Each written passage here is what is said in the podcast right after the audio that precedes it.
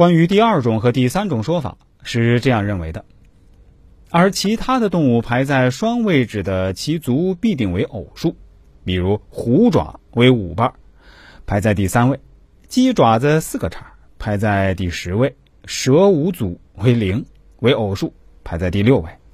具体的我就不逐一列举了，大家可以自己总结一下。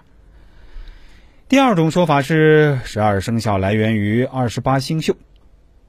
关于这个，还有人认为十二生肖的排序与天上的二十八宿相位系相合。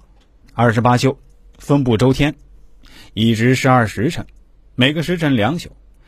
子午卯酉三宿而各有所相，把二十八宿的秦明简化，按空间次序排列，由此而东而南而西，这样周转下来，正好十二生肖绕天一周。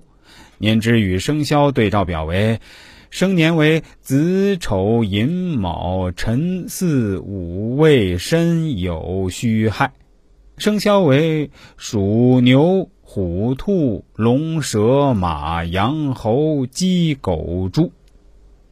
据此，古人在处理人事关系方面也往往用到生肖，比如人们都很忌鸡狗成婚，据此来处理各种人际关系。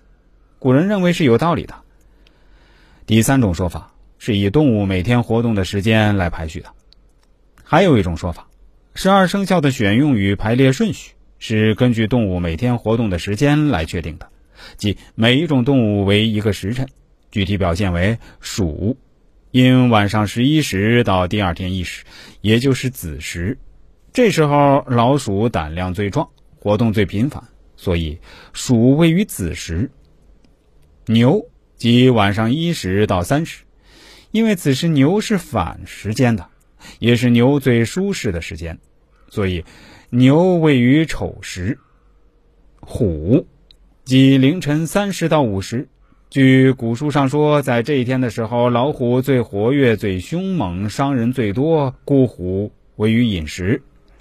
兔，古人认为兔是月宫神话中唯一的动物。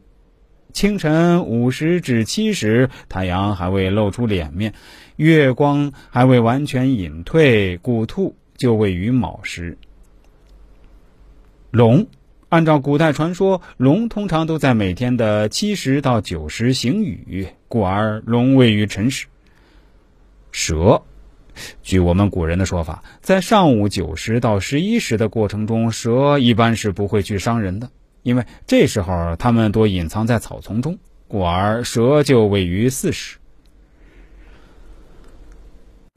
如果大家对这方面的知识感兴趣，想了解更多这方面的内容，可以关注一下我的公众号“周易面相大叔”，其中的“叔”是叔叔阿姨的“叔”啊。这个蓝色背景太极头像的公众号，千万不要加错了。另外，我的新浪微博也是叫“周易面相大叔”。也是蓝色背景的太极头像。